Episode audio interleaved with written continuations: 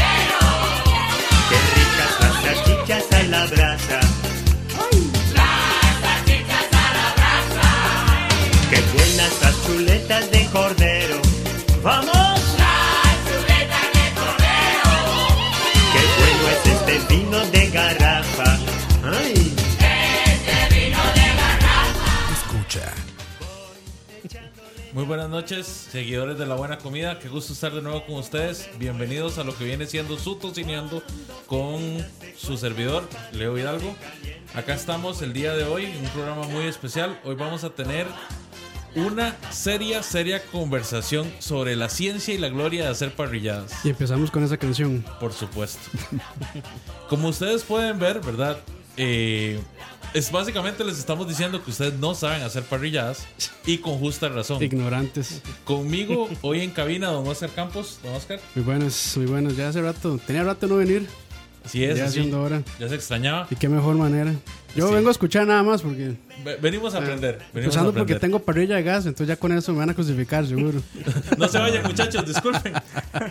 Bueno, eh, hoy nos acompaña un equipo de profesionales de la parrillada. Porque la verdad, esa es la, la descripción más cercana a lo, a, a lo bien del trabajo de estos muchachos. Ellos son el equipo de Humo Tropical. Muchachos, qué gusto tenerlos por acá. Tenemos a Isaac Salas, Buenas noches, muchas gracias. Juan Ignacio Pérez ¿Qué tal? Buenas noches. y Don Dani Álvarez. Muchas gracias, buenas. Muchachos, eh, primero que nada, bienvenidos. a- es- esta es la casa de ustedes. Esperamos, bueno, esta es la cocina de ustedes. Espero que se sientan a gusto lo suficiente para que algún día nos cocinen, Muchas gracias. ¿verdad? Es. ¿Es una ciencia o no es una ciencia el, esta- este asunto de las parrilladas? Pues sí, sea, de cierta manera tiene, tiene su, su, su toque, digamos. Su, su aspecto científico a la hora de temperaturas, eh, qué hacer y qué no hacer con algunos ingredientes. eh, pero muchas cosas puede- se pueden ir sin. Las sin leyes de termodinámica. Híjole. Sí, si nos vamos por ahí, sí. Sí, sí, pero creo que es, es mucho de, de- de tomárselo con, con muchas ganas de eh, buscar los métodos correctos, de buscar los mejores ingredientes, lo que más le gusta a uno y, y- y ponerle. Sí, mucha práctica. Qué bueno. Muchachos, y cuéntenos una cosa, o sea, ¿cómo deciden ustedes o, o- o un día ustedes de la nada nada más se levantaron y dijeron, voy a ser un profesional de la parrilla? ¿Cómo, cómo llega a ustedes esa inspiración? ¿Cómo llega a ustedes ese, ese deseo por buscar la iluminación parrillera? Puede Pues ser que llegó diferente a todos. yo creo que puede ser que sí, porque del, del lado mío fue en el trabajo anterior eh, por un compañero que precisamente hacíamos parrilladas eh, regularmente en el trabajo, que una vez cada mes, una vez mes y medio más o menos. Y de, pues era un tipo de parrillada que yo en ese momento no conocía muy bien. Entonces era de, carne que yo no había probado anteriormente y cosas así. Entonces de ahí me fue interesando más, fui leyendo más, investigando más. Y después fue que con ese mismo compañero eh, empezamos a concursar. Eh, bueno, él empezó a concursar y después él se salió y yo me metí al equipo con Dani y después ahí seguimos. Y seguimos. Por lo menos así fue para, para mí. Eso que suena atrás es lluvia por aquello. De afuera. De afuera, sí. Sí, un saludo a Roger, que Sí. nos, nos- nos va a escuchar. Eh, sí, en mi caso, yo empecé a cocinar desde muy, muy niño, como a los 11 años, con fuego, eh, en fogones, eh, y todo eso como que quedó ahí. Y sí tuvo mucho que ver eh, encontrarme con Isaac en el trabajo anterior también, con Roger, eh, y empezamos a, concursar desde ahí. El primer concurso estuvo muy vacilón porque realmente no sabíamos muy bien a lo que íbamos, pero sí ya teníamos experiencia cocinando bastante. Entonces logramos salir adelante muy bonito y nos gustó tanto que seguimos y llevamos, fue, fue el 2013 por ahí. Y así nos fuimos cambiando de equipo prácticamente y eh, entró después Juan y ahí vamos. Sí, en, en mi caso fue muy parecido a Dani. Yo desde, bueno, desde chiquillos en la casa nos ponían a cocinar porque a mi mamá no le gustaba mucho complicarse con, con las cosas. Entonces ella hacía cena y si uno no comía lo que había, entonces uno tenía que cocinarse. Entonces eh, de ahí empecé como a cocinar y ya la parrillada fue algo como, como natural en realidad. Eh, en las fiestas de la familia me tocaba agarrar la parrilla y yo era el que me cuidaba la carne y todo el asunto. Y ya después eh, los empecé a ver a ellos concursando, me empezó a llamar mucho la atención el tema de la parrillada ya como, como competencia y como algo tal vez algo más. Y al final terminé entrando con ellos en el equipo y aprendiendo muchísimo en los últimos 3, 4 años que tenemos de estar eh, los ya del equipo de Humo Tropical. Estoy viendo que como, el, como que el factor común siempre es Isaac. Eh, eh, él, él fue el que, lo- el que los unió, a pesar de que ustedes ya tenían experiencia cocinando por otro lado. Eh, vos fuiste como el, como el catalizador. Yo conocí a Isaac hace mucho tiempo por otras amistades y cuando Isaac comenzó a hacer este asunto de las, de las parrilladas eh, megatónicas que hacía en, en su casa, eh, ahí fue donde yo me di cuenta, donde me llegó el, el, el flash de que, ok, toda mi vida he estado equivocado con el concepto que tengo de una parrillada. Una parrillada no es, no es simplemente poner la carne adobada en el, carbo, en el carbón y ya. Eh, muchachos, ¿cómo, ¿cómo deciden ustedes hacer humo tropical? O sea, ¿cómo deciden, bueno, estamos acá? eh, bueno, ya me contaron la historia sobre, sobre el compañero que no está, pero eh, ¿qué, ¿qué los impulsa a ustedes a formar humo tropical y empezar a competir? Bueno, em, nosotros acudimos siempre a la competencia del Barbecue Fest. Primero seguro porque les gusta comer. Ah, sí, Fijo, obvio. fijo. Creo que por ahí empieza. Eh, pero el gusanito de la competencia estaba. Ujú. Y quisimos armar el grupo. Juan Ignacio apareció. eh, Isaac dijo: Hey, yo conozco a este mae y le gusta mucho, quiere meterse, metámonos. Nos fue muy bien.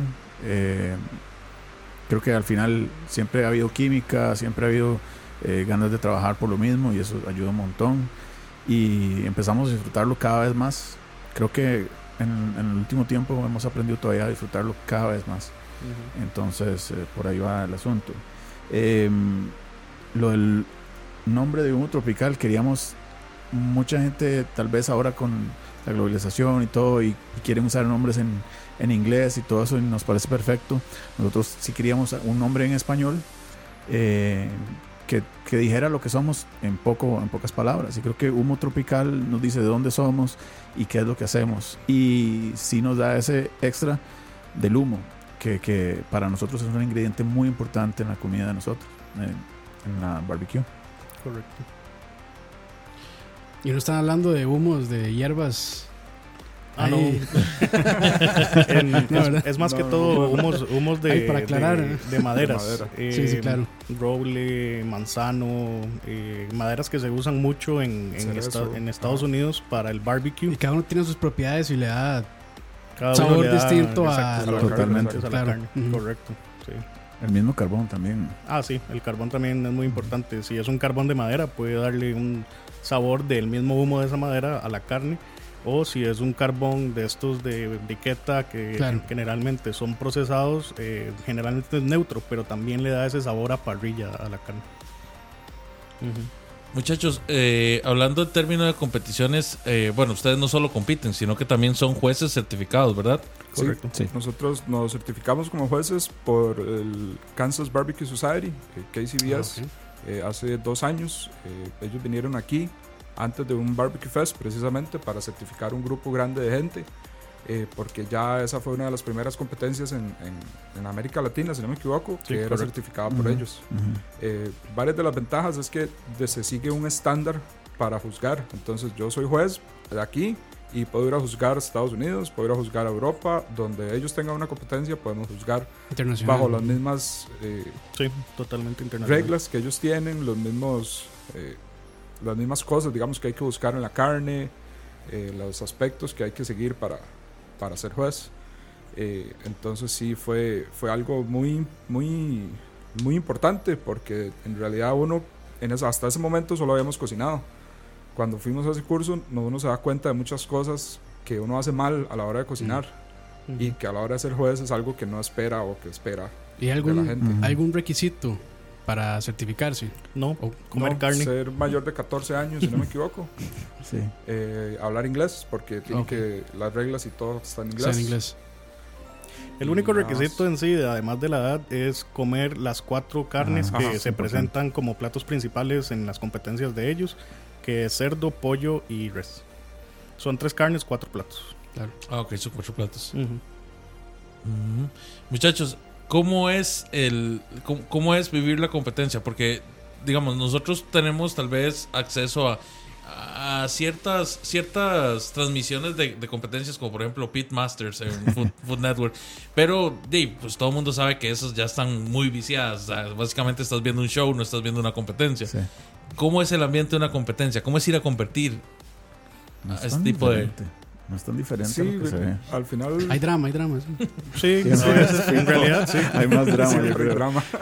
Sí, es, es interesante porque hay, hay mucha camaradería entre los equipos, todo el mundo se lleva muy bien, pero cuando todo el mundo empieza a cocinar, la gente se enfoca en cada uno en sus cosas. Eh, pero aún así, eh, por ejemplo, hace dos años tuvimos un equipo totalmente nuevo a la par y nos preguntaban cosas y los ayudábamos, eh, porque así se forma esa camaradería entre, entre todos que a nosotros todos nos gustó desde el principio de esas competencias.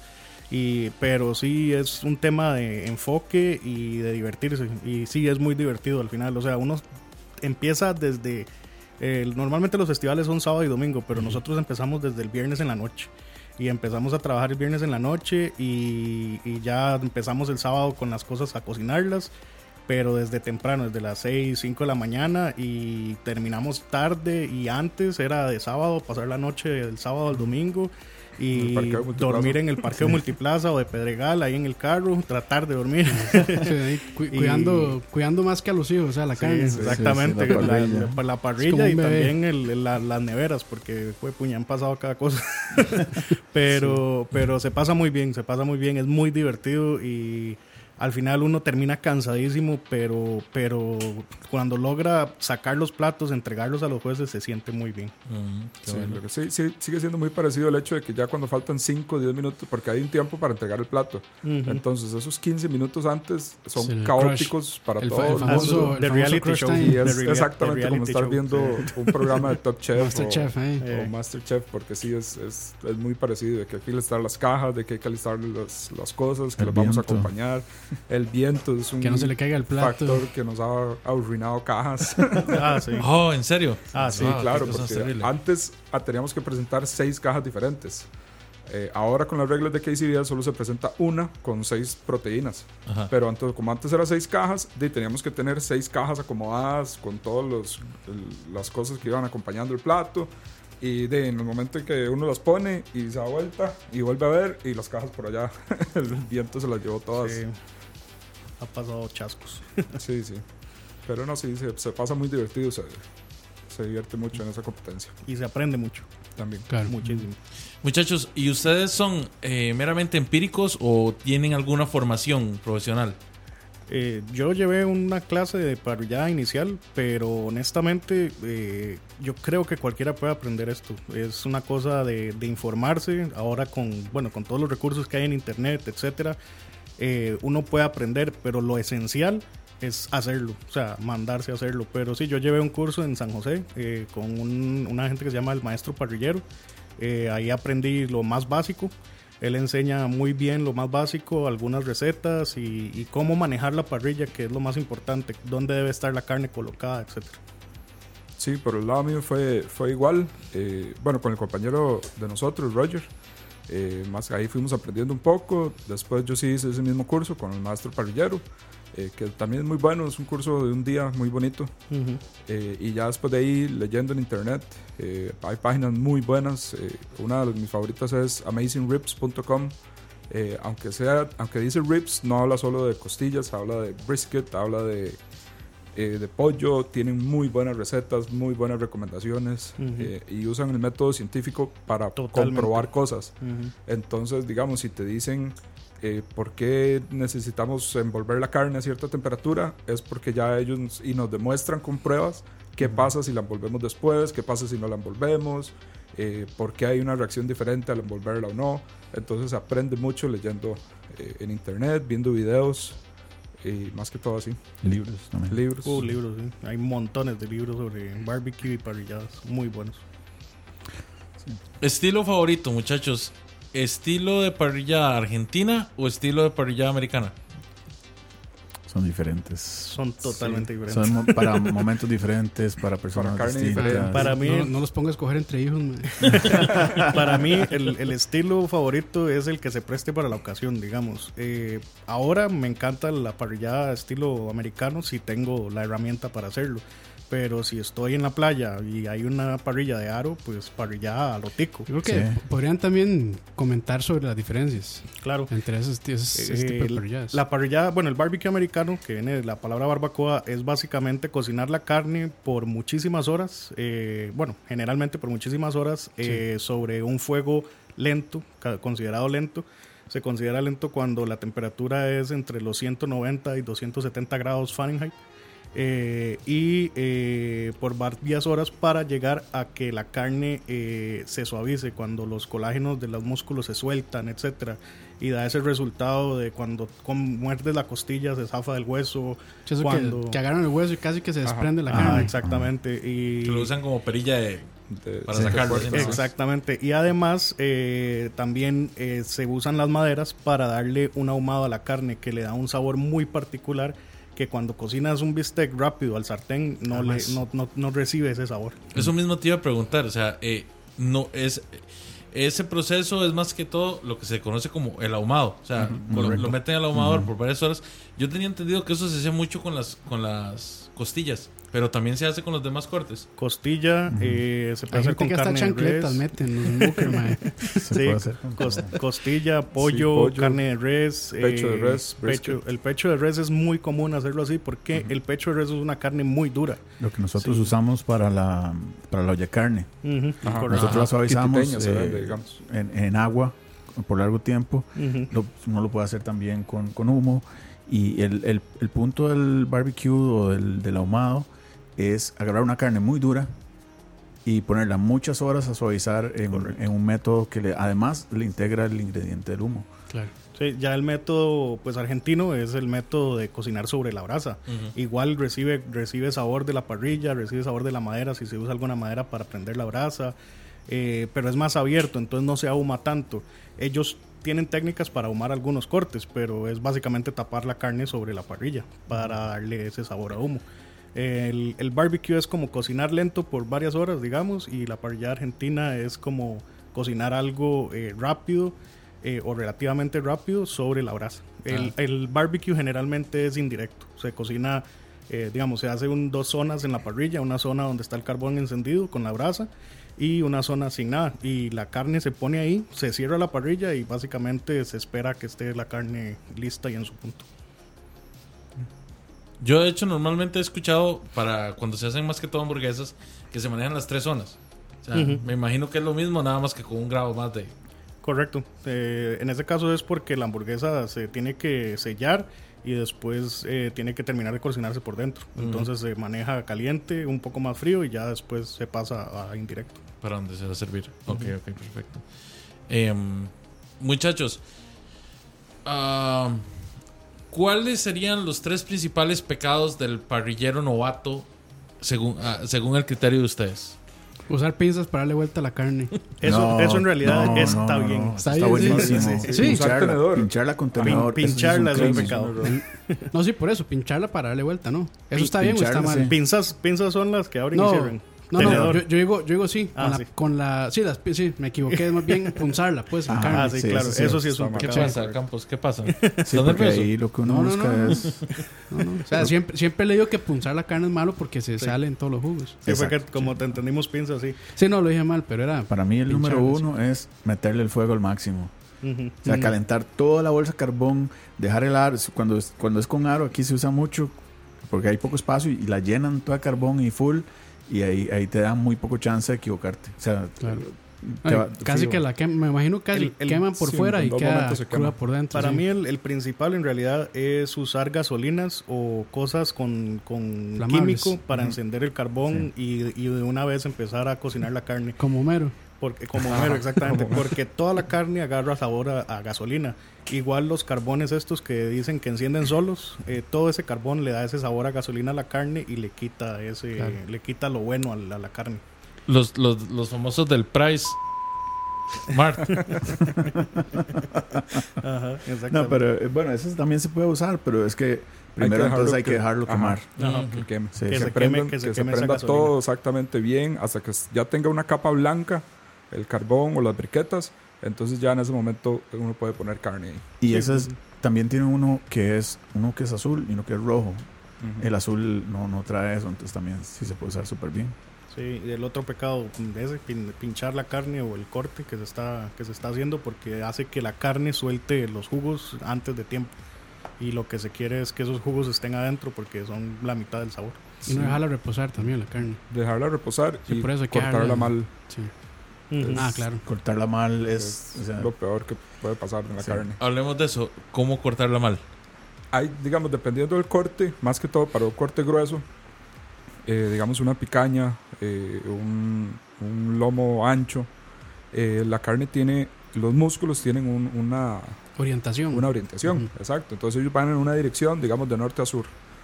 Y si vos la cortás en esa misma dirección, de norte a sur, eh, a la hora de que la mordás, nunca se te va a soltar, porque estás tratando de morder la misma fibra. Entonces, si la cortás al revés, cortando, la cortando los músculos, a la hora de que la mordás, la carne se va a desarmar, digamos, se va, va a parecer como que está mucho más suave, y es porque solo el corte cambia totalmente el, el feeling de la, de la carne. Correcto.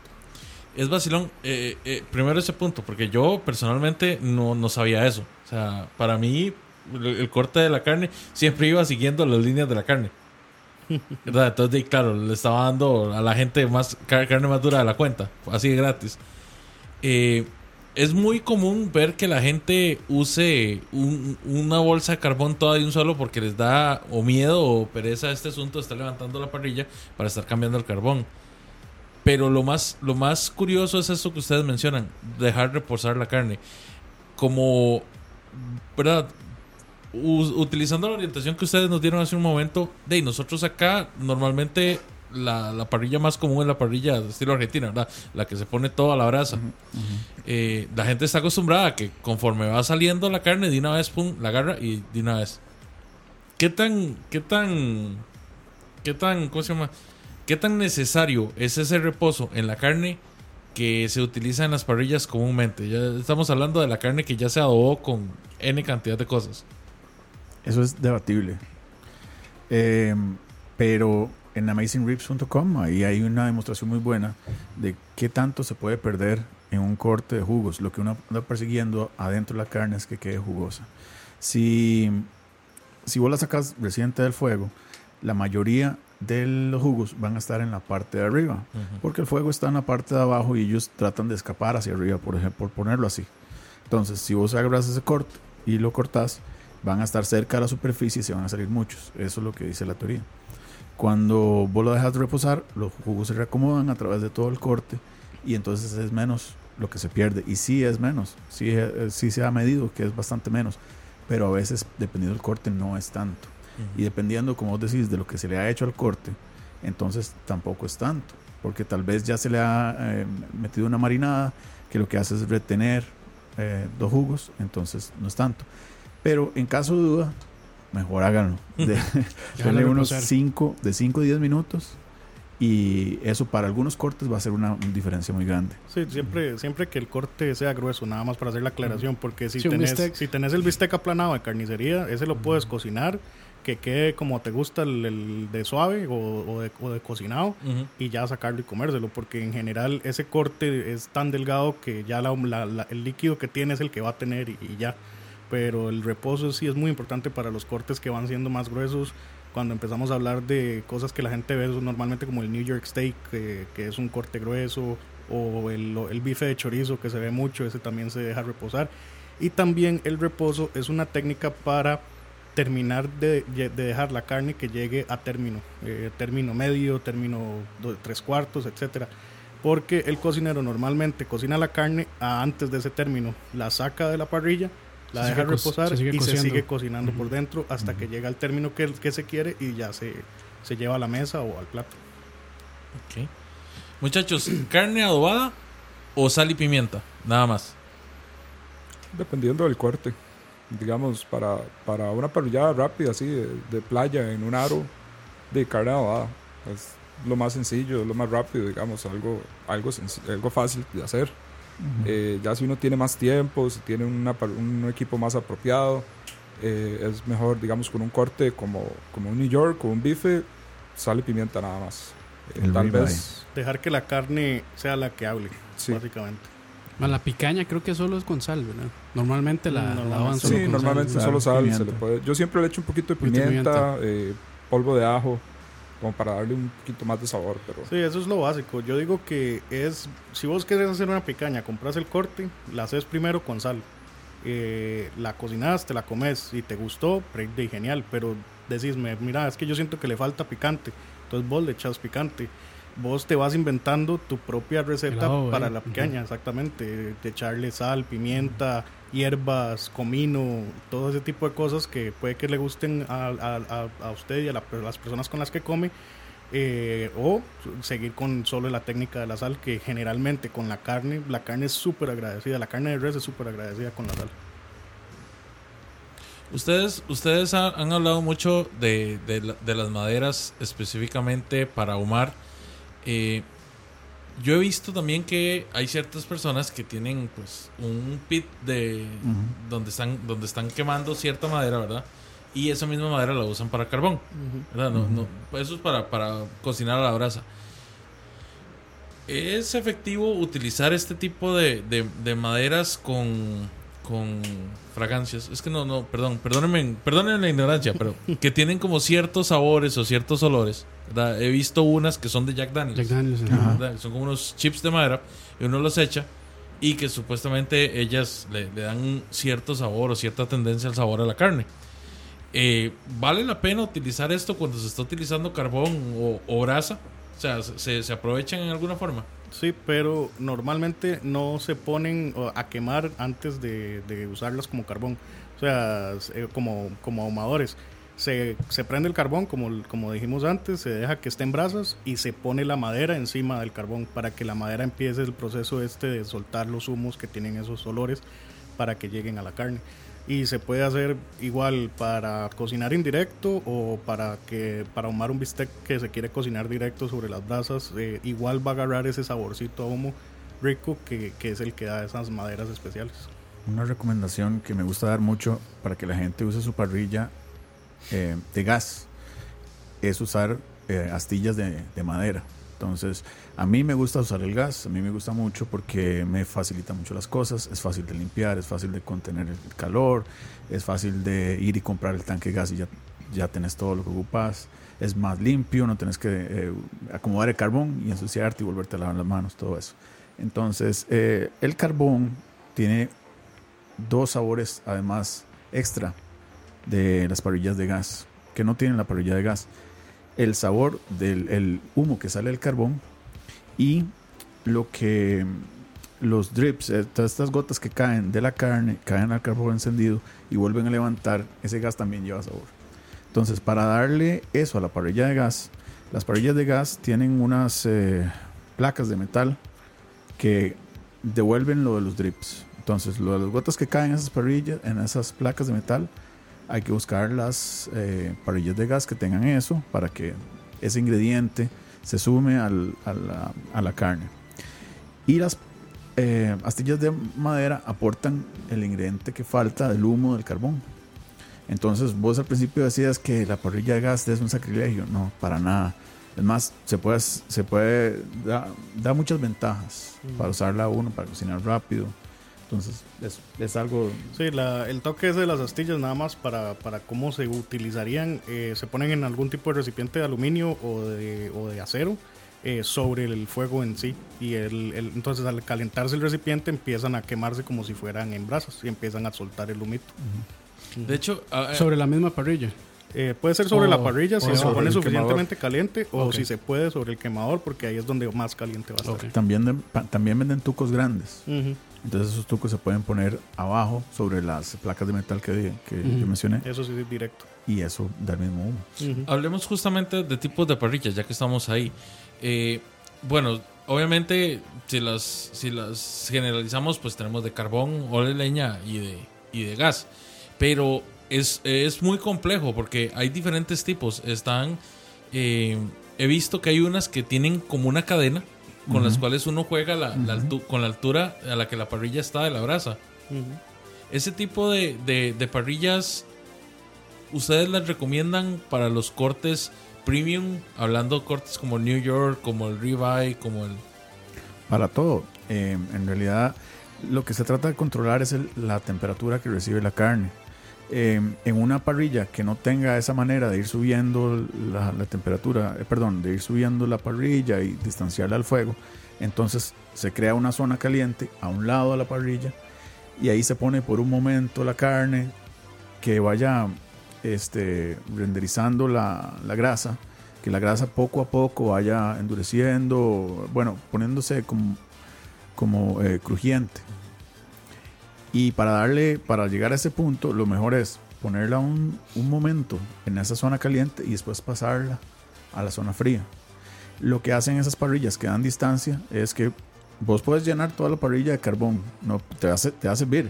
En ese momento entonces lo que haces es subirla para generar esa distancia. La zona, para generar la zona fría, digamos. Correcto, Exacto. para tener menos temperatura para terminar la cocción adentro del corte. Tal vez la diferencia entre ese tipo de parrilla y una parrilla con tapa es que la tapa además genera condensación del humo.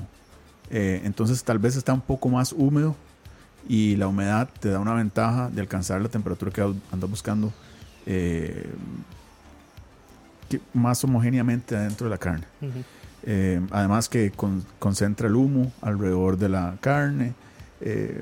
Son estilos diferentes, pero en los dos se pueden hacer buenos cortes. Sí, dependiendo de la cantidad de carbón, tal vez hasta se puede utilizar como una especie de ahumador si se logra llegar a una temperatura baja y se logra mantener. Sí. Así, así es como hemos amado nosotros en competencia con parrillas. Sí, Ah, también. Y sí. de hecho, en la parrilla de esta de cadena o la argentina, también se puede ahumar. Eh, se puede utilizar una- un cobertor metálico. Se pone el corte debajo del cobertor y se pone eh, el humo debajo de la, del cobertor, o sea, ya en las brasas, en la parte un poco más fría de la parrilla. Y eso va a generar ese efecto de que el humo esté con la carne lo, el mayor tiempo posible para que la carne que eh, absorba ese humo durante el principio de la cocción, que es cuando lo absorbe mejor. Yo También, he- también he escuchado que ustedes hablan mucho del aro. ¿Importa en realidad la forma que tenga la parrilla para, para darle la calidad a la carne? O No, para Cero. nada. Puede ser cuadrada, redonda. Triangular. Una vez en, en la casa de mis papás no teníamos Ajá. Agarramos una, una cosa de malla esta de gallinero. La pusimos, la agarramos con ladrillos, a los lados y pusimos carbón abajo y, y- y cocinamos encima de eso. Cocinamos picaños, si no me equivoco. Sí, y quedó- cocinamos picaña y quedó muy bien. eso está muy, eso está muy MacGyver. Sí, sí, sí. Sí, no, sí, lo que usted, lo que se necesita es dónde poner la carne y es más, hay carnes que se pueden cocinar directo o tipos Al- de en directo al, carbón. Se tiran en el carbón, se cocina rápidamente y se saca. Eh, Sí, entonces es básicamente dónde poner la carne y, y que tenga calor abajo, básicamente. A mí nunca se me olvida en Guapiles que una vez yo llegué a la casa de unas amistades, eh, trabajaban de hecho para un supermercado, que no voy a decir el nombre, ¿verdad? Pero comienza con pa. y la cuestión es que no había parrilla. No había parrilla y no había donde comprar una parrilla. Entonces uno de ellos llegó y se trajo un carrito, ¿verdad? Lo montó sobre unos bloques, prendieron el fuego abajo y agarraron el carrito de parrilla. Ustedes son los del meme. Básicamente, yo, yo estoy seguro que ahí tuvo que haber salido ese meme. Muy bueno, muy bueno. Pero sí, entonces es, es que es muy, muy interesante porque hay muchas personas que te dicen, no, mira, es que ocupas una buena parrilla, es que no puedes, hacer- no puedes usar un barril de... El, el problema con tener una mala parrilla es que se va a desarmar. Eh, la parrilla generalmente está en los elementos, recibe demasiado calor cuando uno está cocinando. Eh, y, a menos de que uno cuide mucho esa parrilla eh, barata de- de- de- del wall, del wall El. Ajá. Eh, Ya a menos de que la cuides demasiado, eh, ¿cómo se llama? Eh, va a costar mucho que dure. En cambio, una parrilla de calidad, de las que valen un poco más, esas parrillas te van a durar. Hay, par- hay gente que tiene, ¿puedo decir la, la marca de la parrilla? Sí, sí, adelante. Eh, de ma- parrillas Weber desde los años 60. Eh, y, y en Estados Unidos, donde les cae nieve y les cae de todo, la cuidan bien y, y les dura toda la vida. Es como un buen sartén de hierro fundido. Exactamente. Entonces, eh, ah, por ahí va más el tema de la calidad de la parrilla que por el lado de, de, de, de que, de qué sirve para cocinar. Sí, Pero lo, lo que afecta más que todo es que tanto te va a dificultar el trabajo. Ujú. Eso. Una mala parrilla, eh, También, y vas a tener problemas de temperatura, te va a estar subiendo la temperatura, te va a estar bajando, va a estar fluctuando mucho. Mientras que una parrilla más buena, eh, generalmente tienen algún recubrimiento de cerámica o, es un, o tienen doble pared de metal o son de, de un tipo de cerámica más gruesa. Entonces es algo que ya cuando ella, se- cuando ya llega a una temperatura, generalmente se mantiene ahí, tal vez fluctúa unos 10, 20 grados, pero es mucho más fácil de mantener. Sí, también Pero, correcto. Por favor, Ahí no en usen el- carritos de supermercado. Hay cosas peligrosas que traen asbestos Ahí- y cosas así. no, por- Perdón, De hecho, perdón. ahí en el. Es- esa es la legítima... eh, es es la... El, el toretismo de la parrilla. Esa misma. Pregunta Byron Gutiérrez: este, que, se, que se pueden conseguir cortes de carne añejados y cómo los trabajan. Madurados. Sí, sí, Madurados. sí. Esa es la, esa es la diferencia. En, habíamos dicho que el barbecue agarra cortes duros y con el tiempo y con mucho trabajo los va suavizando. La carne madurada es carne que eh, se deja un tiempo, a una temperatura y a, un- y a- y a una humedad específica para que enzimas adentro de la carne vayan procesando las partes duras, los ligamentos, todo esto. Sí, y, y de hecho uno puede madurar ciertos cortes en la casa, sin problema. Eh, tiene que tener ciertos cuidados, pero uno puede comprar un corte de, como dicen en las carnicerías, denme el, el corte más fresco, eh, que es la vaca que mataron ayer. Ese, esa- ese normalmente va a ser una carne más dura porque no ha tenido tiempo de madurarse. Entonces uno compra el corte que sea grueso, eh, lo lleva a la casa, lo pone en una bolsa Ziploc, le saca la mayor parte del aire que puede, lo cierra y si es un corte pequeñito como solo para uno, eh, con que lo deje tres días en la refri, en la parte de abajo, la más fría, no en el congelador, pero en la parte más fría de la refri, él va a empezar a madurarse. Y ya si son cortes más grandes, son más días con el mismo cuidado. Y si todavía pueden sellar ese corte con un sellador de estos que sacan el aire, mejor. Pero esa es la técnica de madurado más simple que hay. Sí. También hay, hay como maduradores artificiales, ¿verdad? Esos sí. Pero esos no son tan recomendables, creo. Como son como unos químicos, creo. Ah, sí. ok, Sí. los, sí, los... eh, MSG.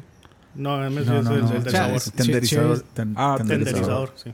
Sí, sí existen, se pueden usar, pero pero Mejor la verdad no, yo no los he digamos, usado, sí. no sé qué efecto qué efecto dan al final. El madurado natural generalmente es mejor. Eh, y sí, sí se pueden comprar en Costa Rica cortes eh, madurados. Hay, hay carnicerías que, que hacen eso ya de por sí. Qué bueno. Eh, generalmente uno le puede preguntar si va al carnicero, si tiene alguna carne que tenga madura. Ellos a veces guardan cortes porque ellos ya tienen la costumbre de madurarlos para venderlos después porque saben que esa carne se va a vender más suave. Y si no, eh, sí hay eh, algunas tiendas, no sé si podemos decir nombres, pero Sí, sí, eh, claro, Ferro, Ferro Carnicero es uno que madura carnes en seco. Entiendo que la gente de Doris Metropolitan, que es un restaurante, Buenísimo. también vende, Sí, vende bueno. cortes para, para uno cocinar y ellos los maduran en seco. El madurado en seco sí es un proceso más difícil, más caro y generalmente solo se puede conseguir como en lugares especializados. Creo que es con- también en con cámara de sal, creo ¿verdad? que se llama. Con cámaras de sal, correcto. En Sí, Furca creo que pero también venden No sé si cortes. lo venden al Ah, no, público, no. pero los- lo que Los, ellos los hacen, tienen ahí, sí. Ujú. además de las carnes, hacen su propio queso, eh, es farm to table, que ellos tienen sus ingredientes de las ensaladas, de todo, todo lo hacen ellos y es, mu- es muy bueno. Sí, en- eh, pero sí se pueden conseguir y también uno los puede madurar de cierta manera en la casa. ¿Verdad, Tomito? Si uno pone a madurar un corte de carne fresco que haya comprado tal vez ese mismo día, eh, entre más abajo de la parte fría de la refri lo pongas, más rápido se madura. No, no, no. Eh, en realidad es una temperatura específica. Son 5 grados, porque ahí lo que uno quiere es que no se le generen un montón de eh, bacterias y Que se cosas despo- así. descompongan. Sí tiene muchos cuidados. O sea, si hay, si hay que aprender la técnica, eh, hay que evitar que cualquier cosa entre en la carne y que si entra, que no se reproduzca. Eh, en- entonces, lleva, lleva, lleva su ciencia. Pero no, no, la temperatura, una vez que alcanza los 5 grados, es eso. Porque hay mucha gente que llega y compra tal vez el bistec, ¿verdad? Sin adobar, pero, pero compra el bistec y le echa piña. Sí. ¿verdad? Es muy común. Y, Claro. y- y lo dejan ahí, eh, pero lo ponen, hablando de, de la refrigeradora estándar, lo ponen justamente en la parte sobre donde van las verduras. O sea, digamos, Ese es el lugar ideal. La última parte abajo. Eh, a mucha gente le pasa que por la acidez de la piña, sea, la, la carne no, la consistencia de la carne queda pastosa. Carne Claro. para hamburguesa ya. Exactamente. Ni siquiera, Ni ¿no? siquiera para hamburguesas. Eso es como una pasta. Una masa bien- así. Es que la, la piña, la piña eso es lo que hace. La piña va eh, deshaciendo la, la carne para hacerla suave. Si se deja mucho tiempo en, en ese lugar, pues va a terminar de, de- haciéndola nada, básicamente. La papaya también. Es un tema de control, sí. Ah, muchachos, eh, ¿qué corte recomiendan ustedes? de- digamos, para una parrillada estándar. Es una parrillada de aro, como dicen ustedes. Eh, estoy en la playa y quiero hacer una parrillada rápida. Quiero, quiero, sí, ¿verdad? Para tomar cerveza. Nada, nada de etiqueta. ¿Qué corte recomiendan ustedes preparar uno en esas ocasiones rápidas? En esas parrilladas de, de domingo de fútbol. Si hablamos de un corte grande, eh, bueno, relativamente grande, a mí me ha ido muy bien así, de, de cocinar en dos toques, lo que se llama asesina o, o vacío. El vacío es un corte que sale grandecito, un kilo, un kilo y medio. Eh, es, muy del- es bastante delgado, entonces se cocina rápido. Y eh, aunque la gente normalmente lo usa como carne para mechar y lo pone a hervir, en realidad haciéndolo a la parrilla queda muy bien. O sea, queda muy bien si se corta, como dijo Isaac antes, eh, de la manera que es, se puede comer fácilmente, así en pedacitos y, y se cocina muy rápido. A mí me ha ido muy bien con eso. Entraña para mí. Sí, entraña. Es como de la misma zona, sí. En la misma zona, es otro, es, es otro músculo que viene a la par del vacío. Y eh, es más fácil de ver las fibras. Ujú. Entonces es, es fácil de hacer un buen corte. Eso te va a ayudar a que quede eh, suave y queda riquísimo. ¿Y la falda qué tal? También. Anda por, el- por la misma Sí, zona. es un corte bastante delgado también. Sí, Casi todos esos cortes son, son como la misma zona debajo del estómago de la vaca, o sea, como, como la parte baja de las costillas. Entonces, eh, tienen muchos nombres. Eh, cecina, está el vacío, está la entraña y está la falda. Arrachera. Arrachera también.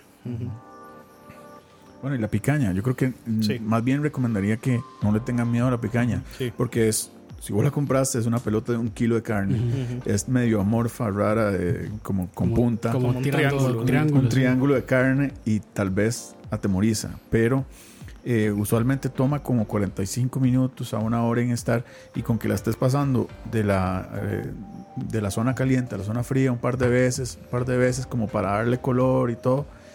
Eh, y ojalá, si se pueden conseguir un termómetro digital, eso les va a ayudar muchas, le- le- en mucho del proceso. Esos son los que, como una pistolita, ¿verdad? ¿O no? No, no, no, No, es, sí, como, Es como una aguja con como un Ah, display ok. digital. Sí. Y se puede ver de- desde el celular, ¿verdad? Creo. Algunos, algunos algunos, el celular, Los más, Algunos. los más Los más sofisticados, fancy. sí. pero eso les va a ayudar a repetir las cosas que hacen bien y darse, que, y darse cuenta que hicieron mal. Y para una picaña, con que lleguen a 130 grados, va a estar súper bien. Sí.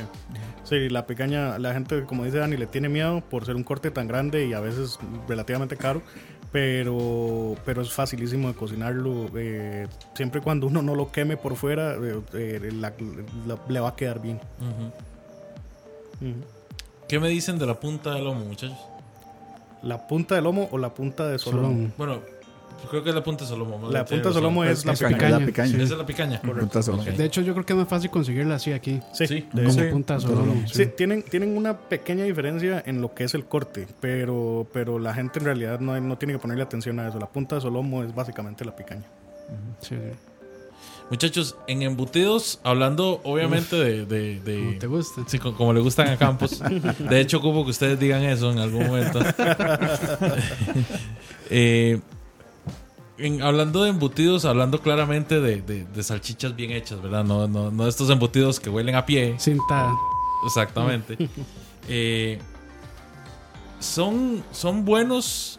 eh, buenos los recursos que hay en Costa Rica para conseguir buen chorizo. Sí. Sí. Sí, sin duda. Eh, el tema es conseguir el carnicero que haga el chorizo que a uno, que a uno le gusta, en realidad.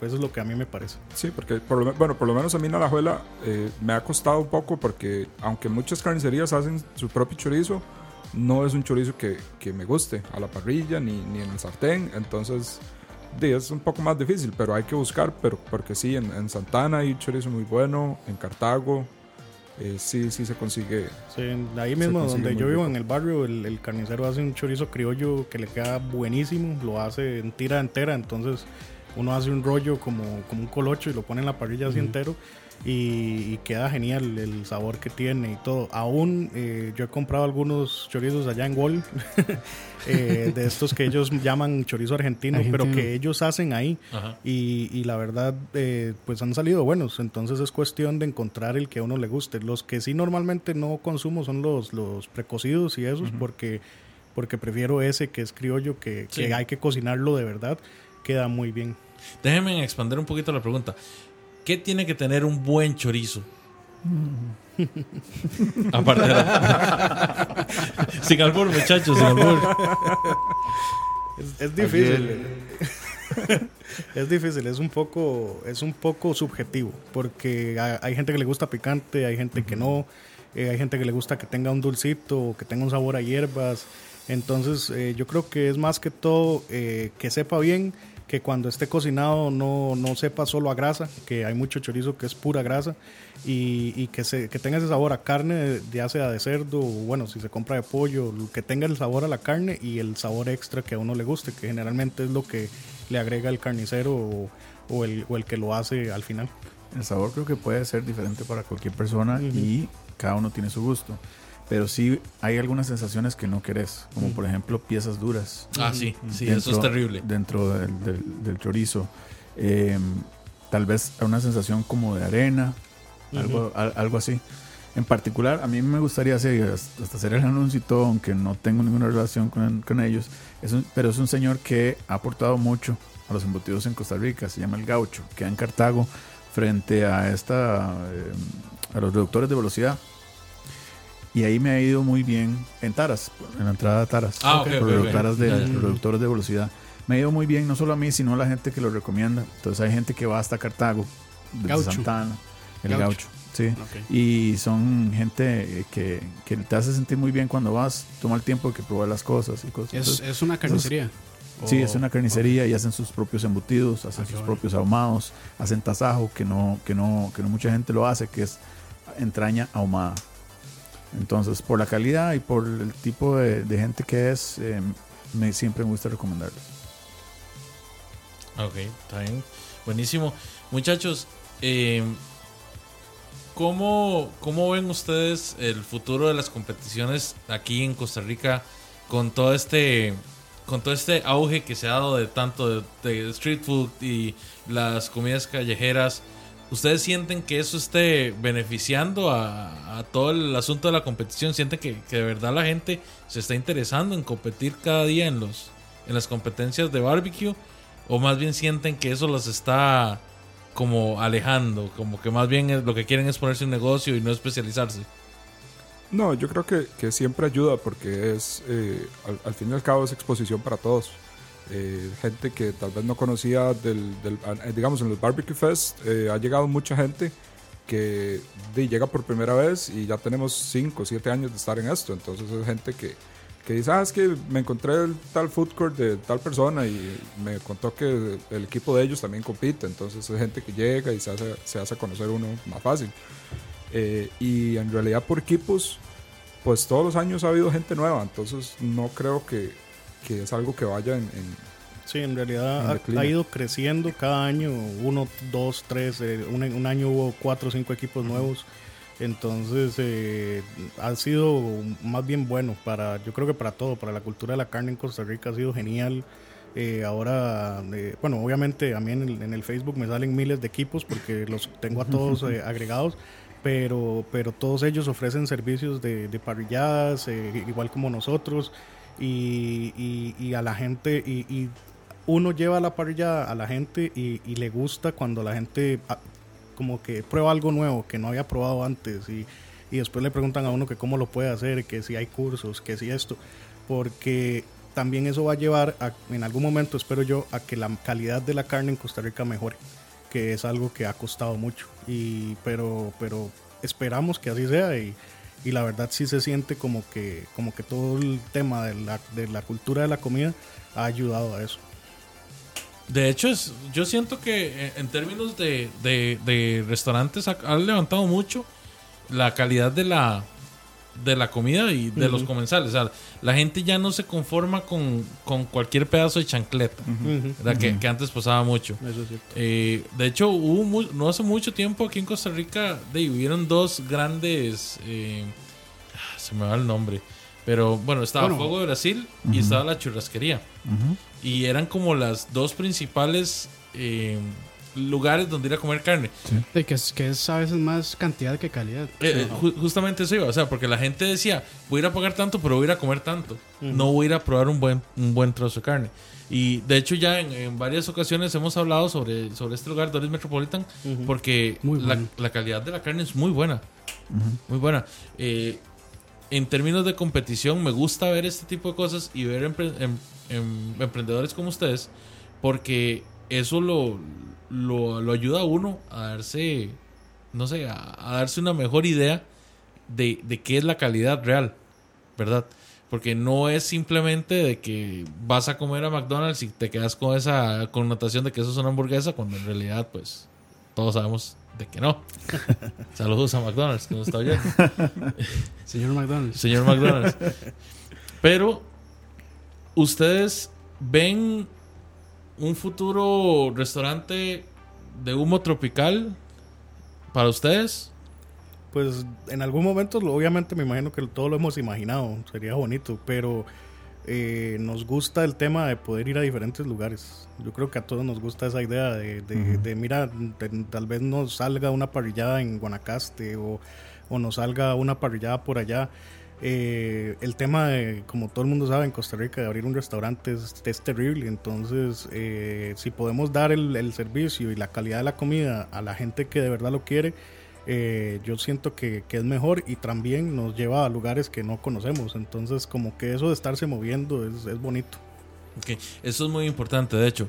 Humo Tropical no es solo un equipo que compite y, y que están certificados y que son jueces. También ustedes proveen el servicio de parrilladas profesionales a, a- a quien lo necesite, ¿verdad? Correcto. A quien quiera, eh, empresas, a, a familias eh, y cantidades, pues estamos manejando ya cantidades altas. Eh, pronto tenemos un evento como de 70 personas y esperamos, ojalá, seguir creciendo.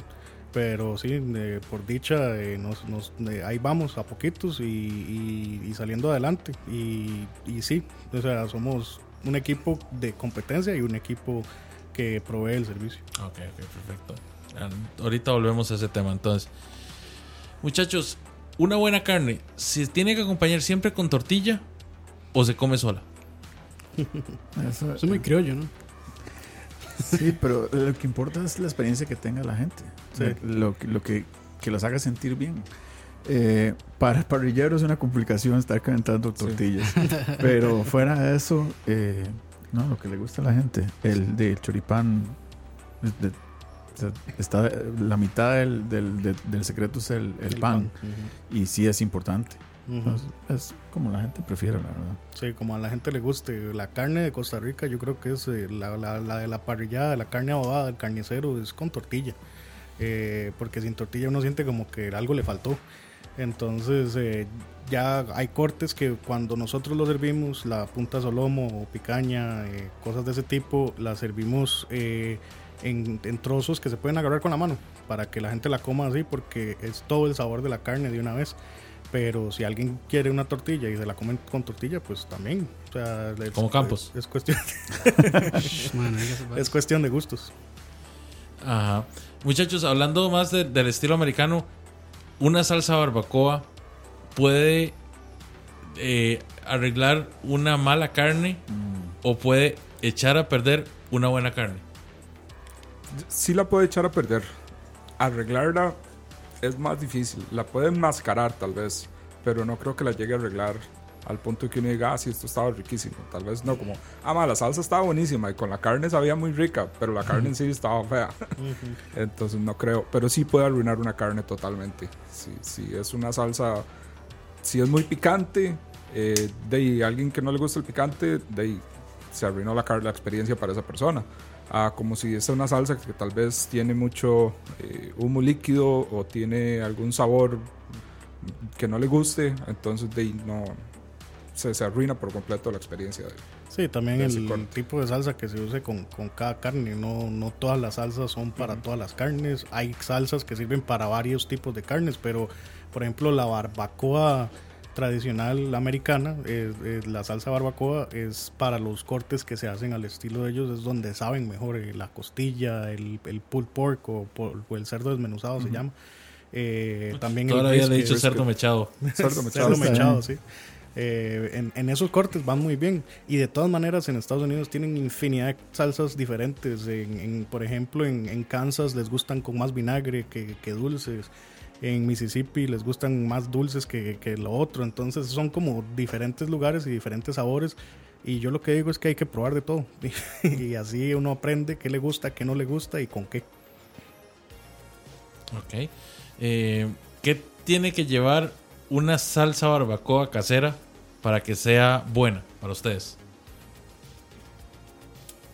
Bueno, la- a mí me gustan vinagrosas, pero esa es mi, mi predilección. Entonces, un buen vinagre que no sea muy ácido, eh, pero que se sienta, que tenga un buen sabor, como la de vinagre de manzana o, o hasta la del aceto balsámico. Cualquiera de esas dos eh, son muy buenas, pero bueno. ya un vinagre blanco tal vez no. Yendo por lo básico, ¿verdad? La, la salsa barbacoa lleva salsa de tomate o ketchup en realidad. Eh, alguna azúcar oscura líquida como la melaza o el en nos- en nosotros hemos usado azúcar de caña, la líquida que es ya negra negra y de ahí en adelante vinagre y diferentes ingredientes que le agregan los diferentes sabores que tiene esa salsa. Sí, ahí- a mí me gusta mucho para hamburguesas eh, hacer, una, hacer una salsa casera que lleva un poco de Jack Daniels. Eh, es una salsa que queda muy rica. Isaac, usted es mi espíritu animal. Eh, y para cerdo me gusta más eh, una salsa más vinagrosa, que sea casi que mitad tomate, mitad vinagre. Eh, queda mucho más líquida y me parece que con el cerdo va muy bien. Bueno, está bien. Ah, vamos a ver. Muchachos, ustedes en cortes de cerdo, normalmente lo que, lo que se manejan en las parrilladas, pues ahí son, son las, las chuletas no son tan comunes, No. pero sí las, pues las costillas. De cordero, ¿qué recomiendan ustedes para una, para una parrillada? Se puede hacer la pierna entera. Eso es, eso es, eso es muy bueno porque es bastante carne. Eh, las costillas, pues acá son un poco, las chuletitas, perdón, son un poco caras. Pero yo empezaría por la pequeñas, pierna. en realidad. Sí, pues sí. Sí, la- Pero nosotros se, son- pueden- se puede cocinar todo, como, como, digamos, por ejemplo, el cordero normalmente se hace al horno. La parrilla es un horno de carbón. Entonces, si lo cocinas en el horno, lo puedes cocinar en la parrilla. De hecho, he visto unas, unas carajadas que se llaman como cajas de, de metal o cajas de acero. cajas la caja chinas. china. Cajas chinas, exacto. Que normalmente llegan y ponen el cordero abierto, ¿verdad? Eh, partido así a la mitad. cruz. Y le, lo, lo- lo ponen como, como abajo de esta caja, ¿verdad? Y abajo tiene Adentro. carbón, adentro sí. Y después la cierran y después la sacan. Ujú. Pero eso no es, no es muy común, pero dicen que sabe muy bueno. Sí, es un método de, coci- de cocción igual que, que el que se hace acá, típico del hueco para el chancho. Ajá. Básicamente es el mismo. Es el método. mismo. Sí, Pero solo con, que se con usa la la caja caja. china también se le pone carbón encima. Ujú. Entonces ese carbón lo que hace es tostar la piel por encima y queda espectacular. Sí. Sí, un buen método, pero hay que tener la caja. Y tener cuidado también porque sí. se puede quemar muy fácilmente. sí. ¿En serio? Es una sí. cosa de que cocina a muy altas temperaturas. Bueno, muchachos, ya saben, si lo van a intentar, eh, tengan cuidado, porque se pueden quedar con hambre. Sí. Les, va- les podría tocar llamar a Uber Eats. Eh, muchachos, bueno, ya hemos hablado casi de todo, excepto de las cosas que ustedes consideran poco común en una parrillada, pero que, que les gustan. Por ejemplo, hay gente que le gusta hacer camarones a la parrilla. Para mí, camarones a parrilla es tan difícil. O sea, me da demasiado miedo que se me caigan las brochetas y se me complica mucho. O sea, para mí, res, Ajá. cerdo, da, pollo, eso es como lo más sencillo. Pero los, los, los mariscos para mí son, son todo un dilema. Eh, de hecho, me pasa mucho que si alguien me pide un pescado a la parrilla, se me pega. Uh, sí. Entonces, ¿qué le recomiendan ustedes a la gente de preparar en ese tipo de cosas como mariscos o cosas extrañas a la parrilla? Corazones de pollo. Deliciosos. Esos sí son en pincho. Lo único es que, que cuesta conseguirlos y hay que limpiarlos. Entonces es mucho trabajo, pues son pequeñitos. El pescado en sí eh, se puede cocinar eh, envuelto en aluminio. Se le hace huecos al aluminio. Perdona, dis- disculpa que te interrumpa. Campos, este es un momento Campos. No, no. Es este el aluminio solo para el microondas. es el lugar correcto. Perdona, continúa. Pero sí, eh, se envuelve en aluminio y entonces así evitas que se te pegue. También existen unas tablas de madera. eh, De cedro, de generalmente. cedro, sí, gruesitas. eh, se mojan antes de cocinar, se dejan remojando un buen rato. Se ponen sobre la parrilla, sobre el fuego. Encima de esa tabla se pone el pescado. Entonces el pescado toma cierto sabor a esa madera. La madera no, no se quema por encima y el pescado no se te quema y se te cae entre, entre la parrilla. Eh, y también pues hay otro montón de cosas que se pueden conseguir. Generalmente lo que no es recomendable es ponerlo sobre la, la- la rejilla porque generalmente se va a pegar y se te puede ir entre todo lo que cocinaste en, en dos Sí, toques. por ser muy delicado, generalmente cuando se cocina, igual cuesta mucho levantarlo. Para pescado, yo recomiendo no hacer pescado. Digamos, no, no comprar un filete de tilapia y hacerlo a la parrilla, porque no, no le vas a agregar nada, además de que el filete de tilapia sabe mal. Sí, el- el- la tilapia sabe a tierra, ya hablamos. Entonces, Eviten, digamos, yo eviten. recomiendo comprar salmón, comprar un filete de atún, El atún. eh, algún pescado más grueso, algo más rico, Con más ponerlo grasa. con más grasa, ponerlo en una tablita o ponerlo en una eh, venden unos moldes de aluminio también que tienen que ya tienen huequitos o sea, últimamente uno le hace los huequitos con un cuchillo para poder lograr ese elemento de Sí, bueno, y, toques así, pues también la carne se te puede pegar en la parrilla porque está muy caliente o algo. Entonces, en realidad hay que tratar de, de ponerle aceite a la parrilla. Puedes agarrar una servilleta, mojarla con aceite y pasarle a toda la parrilla y ya pones lo que vas a cocinar ahí para que no se pegue y no te traigas de- de- con lo que había en la parrilla con la carne. Mucha gente lo que hace es que parte una cebolla a la mitad, la moja en aceite y usa la cebolla como, como brocha. Delicioso, le da- riquísimo. Le da cierto sabor también a la carne. se puede, esa misma cebolla se puede echar al fuego y eh, da un aroma también muy rico para, para la carne.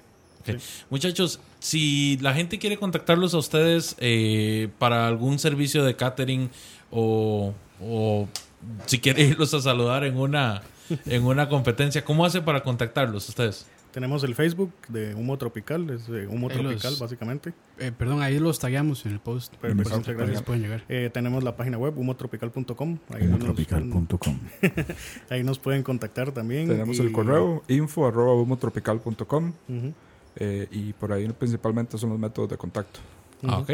Y dentro de los servicios que ustedes brindan, ¿hay algún menú o alguna alguna carta que puedan ver en el sitio en el sitio web o ustedes son de se adecuan a lo que les piden? Manejamos ciertos menús, eh, pero normalmente, o sea, los, los, enviamos a la gente cuando nos lo solicitan. Sí, igual nos podemos acomodar si tienen algún. Digamos, en los menús ahorita creo que no tenemos mariscos. Si les piden solo Eh, pescado, yo pero quiero si solo pescado, pide solo tilapia de- quiero. Tilapia. Nos, nos adaptamos y se, los, y se los preparamos con mucho gusto. Probablemente Isaac no vaya, pero bueno. Pero, pero, va- pero va al equipo. Bueno, muchachos, vean, les agradezco mucho que hayan sacado el rato para venir a instruirnos, a, a guiarnos y a iluminarnos en este camino a las parrilladas. Eh, esta es la casa de ustedes. Entonces, Gracias. bienvenidos cuando gusten y les deseamos muchos éxitos. Eh, recordarle a la gente que nos está escuchando en casa eh, que pueden escucharnos eh, en vivo en Mixelar y pueden también escucharnos luego a partir de mañana en No, no prometan nada. bueno a- a- a Ando, par- ando sin tiempo. bueno, a partir de cuando Campos tenga tiempo, pueden escucharnos en Spotify, ¿verdad? En Charlavaria y en Escucha. escucha.live. Así es. Y también recuerden seguirnos en nuestras redes sociales de Facebook e Instagram. Ha sido un placer, muchachos, y nos vamos despidiendo. Don Oscar Campos. Este, no, con mucha hambre ya. Voy para McDonald's corriendo de una vez. No. No, muchas gracias, de verdad. Este, hey, hay que hacer otro programa ya. también. Yo, yo creo que sí. Sí, sí, sí, está bonito, que, está bonito. yo Claro creo que que sí. nos da para una segunda parte. Claro, claro. Claro que sí. Muchachos de Humo Ya los Tropical. comprometí, perdón.